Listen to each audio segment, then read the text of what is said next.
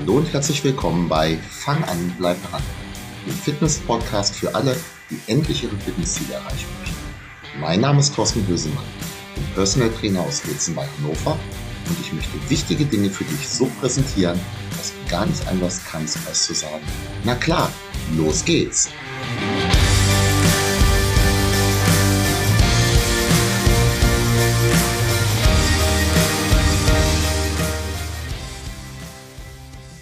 So, ich freue mich gigantisch, dass du zu dieser Folge auch wieder eingeschaltet hast und ich habe dir Holger mitgebracht. Also Holger heißt in Wirklichkeit gar nicht Holger, aber dazu später. Und er hat mich auf das Thema der heutigen Folge gebracht, nämlich ob intermittierendes Fasten die Wunderlösung zum Abnehmen ist. Erstmal zum intermittierenden Fasten so ganz allgemein. Ich selber habe über Jahre Erfahrungen sehr gute Erfahrungen, also auch Erfolg mit dem intermittierenden Fasten äh, gehabt. Ich bin dadurch recht gut in Form gekommen. Man muss dazu sagen, ich habe ja Wettkämpfe bestritten über viele, viele Jahre, wo ich ein Gewichtslimit hatte und habe in den letzten Jahren sehr häufig das intermittierende Fasten genutzt, um eben unter dieses Gewichtslimit zu kommen. 90,7 Kilo waren das. Bei Meter 87 ist das nicht super viel, hatte als positiven Effekt dann für mich immer eine relativ gute Form, wo die Bauchmuskeln gut sichtbar waren. Also ich war ja nie ein Bodybuilder oder so, aber das lief immer ganz gut. Was ist intermittierendes Fasten überhaupt? Es handelt sich dabei um einen Essrhythmus oder man könnte genauer gesagt auch sagen, um einen Esspausenrhythmus. Sehr, sehr häufig verbreitet ist das sogenannte 16 zu 8 oder auch 5 zu 2 Fasten. Damit ist dann bei 16 zu 8 gemeint, dass man 16 Stunden lang nichts isst und in dem Zeitfenster von 8 Stunden dann wiederum was isst. Beim 5 zu 2, da geht das Ganze nicht auf Stunden, sondern auf Tage und gibt da viele andere Formen, aber die sind halt relativ weit verbreitet, vor allen Dingen das 16 zu 8. Viele sagen, das intermittierende Fasten sei gut geeignet zum Abnehmen. Äh, siehe oben, ich sage ja auch, dass ich damit gut klargekommen bin. Es hat wohl gemerkt äh, noch weitere positive gesundheitliche Aspekte, zum Beispiel für, äh, auf die Verdauung, das Immunsystem. Viele berichten auch, dass der Schlaf besser sei und es auch Krankheiten vorbeugen. Ich beschränke mich hier jetzt rein auf den Aspekt des Abnehmens weil ich damit ja auch eine gewisse Aussage tätigen möchte.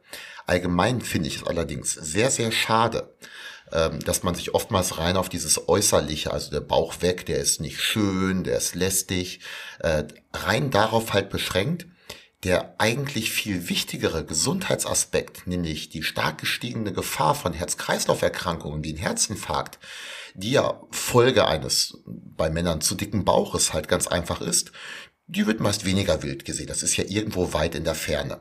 Wie gesagt, sehr schade. Auf der anderen Seite, wenn jemand abnimmt, äh, um besser auszusehen und dadurch auch seine Gesundheit verbessert, na, das ist dann quasi durch die Hintertür, aber auch ganz cool.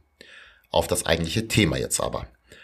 Ich habe mit einem mir sehr gut bekannten Menschen, der ist Holger. Also in Wirklichkeit heißt er nicht Holger, aber ich habe mal gedacht, richtigen Namen lassen wir jetzt weg. Habe auch keinen Bock gehabt zu fragen, ob ich den benutzen darf. Wahrscheinlich hätte ich es gedurft, aber lassen wir jetzt mal weg. Mit dem ich etwa zehn Jahre lang sehr, sehr erfolgreich zusammengearbeitet habe. Damals im Fitnessstudio, wo dann auch eine ja, Freundschaft daraus entstanden ist über diese vielen, vielen Jahre. Und seit ich halt vor zwei Jahren aufgehört habe, dort in dem Fitnessstudio, wo Holger auch trainiert, ähm, zu arbeiten, ich habe ja Studio gewechselt, ähm, ist der Ansprechpartner, der ich halt für ihn auch war, was dieses Thema Fitness, Gesundheit, Sport und so weiter angeht, halt eben nicht mehr da. Und neben Corona war das dann wohl auch mit einer der Gründe, warum jetzt halt 10 Kilo mehr drauf sind als normal. Also, haben wir auch gesagt, müssen wir mal ändern. Wir haben uns verabredet, saßen jetzt vorgestern im Garten zusammen auf einem netten Kaffee und haben die Situation mal ganz genau beleuchtet. Das war für beide Seiten ein sehr interessantes Gespräch und ich bin mir sehr sicher, dass wir da auch ein paar Schalter umgelegt haben und ein paar Weichen gestellt, sodass diese 10 Kilogramm mittelfristig irgendwo anders sein werden, aber eben nicht mehr auf den Hüften meines Freundes. Und einer dieser Punkte, über die wir gesprochen hatten, war das intermittierende Fasten. Ich muss dazu sagen, Holger ist durch mich auf das intermittierende Fasten gekommen äh, und kommt damit auch gut klar. Und es lief damals ja auch gut. Und das erzählte er so, ja, intermittierendes Fasten und der Körper, der kommt dann ja in die Fettverbrennung und ich dann so klick im Kopf halt, halt, stopp.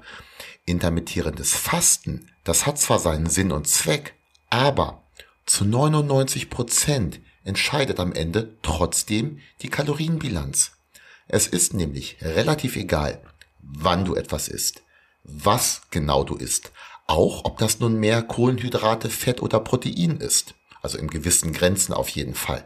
Und jetzt mal Achtung, auch ob man nach 18 Uhr Kohlenhydrate isst oder nicht, das alles hat sehr wenig Einfluss darauf, ob jemand abnimmt oder zunimmt. Das geht größtenteils auf die Kalorienbilanz zurück. Also ob ich mehr Kalorien zu mir nehme, als ich verbrenne, dann nehme ich zu. Ob das gleich ist oder ob ich mehr Kalorien verbrauche, als ich zu mir nehme, dann nehme ich ab. Um jetzt den Bogen aber zum intermittierenden Fasten wieder zu bekommen. 16 äh, zu 8 oder was auch immer, das bringt wenig, wenn ich trotzdem in einem Kalorienüberschuss bin. Jetzt mal ein Beispiel. Wenn jemand so bei 3000 Kalorien sein Gewicht hält und vereinfachen wir es mal, drei Mahlzeiten zu 1000 Kalorien zu sich nimmt normalerweise. Frühstück, Mittagessen, Abend. Und wenn diese Person jetzt beim intermittierenden Fasten zwei Mahlzeiten zu sich nimmt, mit 1300 oder 1400 Kalorien. Es muss übrigens nicht gleich sein, das ist nur einfacher zu, äh, zu rechnen für diejenigen von euch, die bei Mathematik nicht ganz so gut waren. Als Resultat hätten wir dann 2600 oder 2800 Kalorien. Voila, ein leichtes Kaloriendefizit. Aber selbst wenn jemand 20 Stunden fastet und dann von diesen 3000 Kalorien zum Erhalt mal ausgegangen 3500 Kalorien zu sich nimmt, dann sind wir im Kalorienüberschuss. Und das geht schnell. Du kannst ja zum Beispiel nochmal in Folge 31 der zweiten Staffel reinhören, die mit den Bauarbeitern und warum die dicken Bauch haben, diese Folge.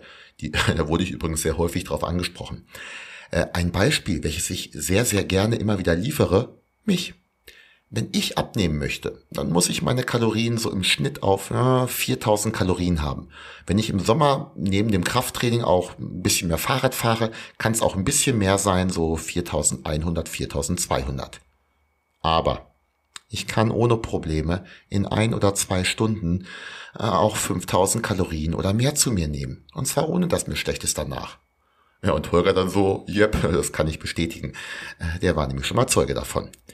Damit möchte ich jetzt nicht angeben. Wobei, jeder kann etwas besonders gut und bei mir ist das wohl unter anderem viel zu essen. Aber zum Glück weiß ich halt auch, wie ich das einigermaßen begrenze. Das sollte jetzt nur mal zeigen, wie schnell fast ein ganzer Tag Fasten zunichte gemacht werden kann. Durch zu viel Essen in den wenigen Stunden, die man dann isst. Aber wie gesagt, ich bin mit dem intermittierenden Fasten sehr lange gut gefahren. Aktuell mache ich es anders. Meistens frühstücke ich. Wohlgemerkt meistens. Manchmal vor meinem ersten Termin morgens, manchmal danach. Was ich nämlich durch das intermittierende Fasten gelernt habe, ich muss nicht frühstücken. Wenn es zeitlich mal nicht so passt oder was auch immer, dann halt nicht. Und ich habe relativ viele Sporteinheiten mittags, damals noch in einem anderen Fitnessstudio, ähm, gehabt, wo ich vorher nichts gegessen habe, wo ich dann so 12, 13 Uhr äh, trainiert habe und dann danach 14 Uhr, 15 Uhr erst noch was gegessen habe. Ja, hätte ich früher auch gedacht, Mensch, vorher nichts gegessen, das ist bestimmt Käse. Nee, das waren gute Einheiten. Das waren teilweise Einheiten, wo ich halt zwei Stunden lang geworfen habe oder halt auch ein intensives Krafttraining absolviert habe. Und für mich lief das relativ gut. Und wo ich intermittierendes Fasten auch relativ häufig einsetze, das ist im Urlaub. Wir waren Ende letzten Jahres mal eine Woche im Cluburlaub oder neun Tage. Und da bin ich dann auch nicht ganz so streng, was die Ernährung angeht. Ich bin ja kein Wettkampf-Bodybuilder in der Wettkampfvorbereitung. Im Endeffekt bin ich ein ambitionierter Hobbysportler, der halt schon guckt, dass er einigermaßen in Form bleibt. Oder auch ein bisschen mehr dreimal am Tag aber dann nicht so streng mit der Ernährung sein. Selbst wenn ich mich im Urlaub viel bewege, viel Sport mache und einen relativ guten ja, Verbrennung habe, weil ich halt auch ein bisschen Muskulatur habe. Aber ganz ehrlich, dreimal am Tag oder eventuell sogar viermal, dann kann ich nach einer guten Woche das Michelin-Männchen ablösen und mein Geld in der Werbebranche machen. Wie gesagt, ich kann leider sehr, sehr viel essen. Um aber jetzt nochmal auf meinen Freund zurückzukommen. Er weiß relativ viel was Sport und Ernährung angeht. Trotzdem, niemand, der sich nicht beruflich mit diesem Thema beschäftigt, der weiß wirklich alles. Und ja, zugegeben, selbst die, die, so wie ich, sich mit diesem Thema beschäftigen, wissen auch nicht alles. Das nur mal am Rande. Aber wie gesagt, hier war schon verdammt viel Wissen vorhanden. Er weiß grundsätzlich, wie es geht. Man könnte natürlich sagen, guter Trainer, äh, das tut Holger übrigens auch. Und auf der anderen Seite haben wir einen cleveren, intelligenten, Menschen. Aber trotzdem, die Umsetzung ist halt immer noch mal wichtig. Nur alleine zu wissen, wie es geht, bringt nicht so sonderlich viel. Wir haben uns also gemeinsam überlegt, woher kommen denn diese 10 extra Kilo? Wo kommen die her? Zu welchen Anlässen wurden die extra Kalorien zu sich genommen? Wie kommt es zu diesen Anlässen? Und wie können wir das Ganze ändern? Wissen alleine bringt dir nämlich gar nichts. Jemand, der sagt, ich weiß, wie es geht, es dann aber nicht tut, der weiß eben nicht, wie es geht. Und da helfe ich dann gerne. Mit ein bisschen Wissen, da wo es Not tut, vor allem aber mit Navigation der Richtung, mit der Wegbeschreibung und dann der Unterstützung auf diesem Weg. Holger wird seine Ziele erreichen, da bin ich mir sicher, das war jetzt kein Riesenaufwand. Und ich werde das im Blick behalten und notfalls dann bei der Korrektur des Weges helfen. Damit meine ich jetzt wohlgemerkt nicht, dass ich die Würfel beim Bootcamp zinke. Was mir übrigens irgendwie häufiger vorgeworfen wird, unter anderem auch wieder von Holger. Wenn auch du Lust hast, endlich die richtigen Dinge zu tun, um sportlich aktiver zu werden, dich ein bisschen besser zu ernähren und eben auch diese 10 oder was auch immer überschüssigen Speckkilos loszuwerden, dann melde dich bei mir. Du beschreibst mir, wohin du möchtest. Ich beschreibe dir, wie wir dorthin kommen können. Und wenn wir beide Bock drauf haben, dann geht's los.